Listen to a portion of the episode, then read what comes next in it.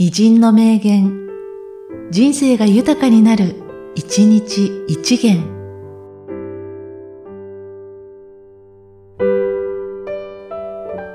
7月27日、高橋コレキオ。その職務は運命によって授かったものと観念し、精神を込め、精神誠意をもってその職務に向かって奮戦激闘しなければならぬ。いやいやながら従事するようでは到底成功するものではない。その職務と同化し、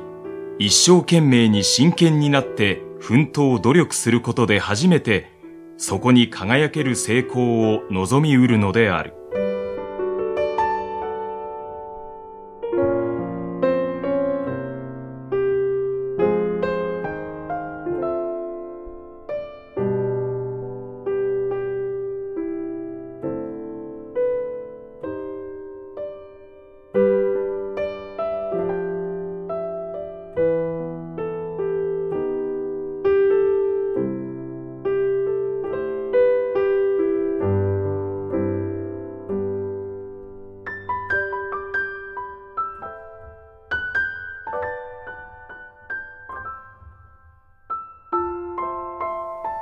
その職務は運命によって授かったものと観念し、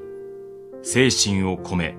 精神誠意をもってその職務に向かって奮戦激闘しなければならぬ。いやいやながら従事するようでは到底成功するものではない。その職務と同化し、一生懸命に真剣になって奮闘努力することで初めてそこに輝ける成功を望みうるのである。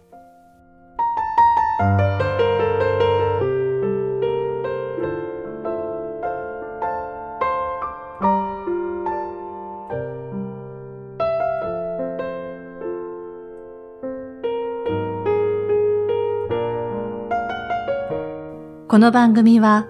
提供、久常圭一、プロデュース、声ラボでお送りしました。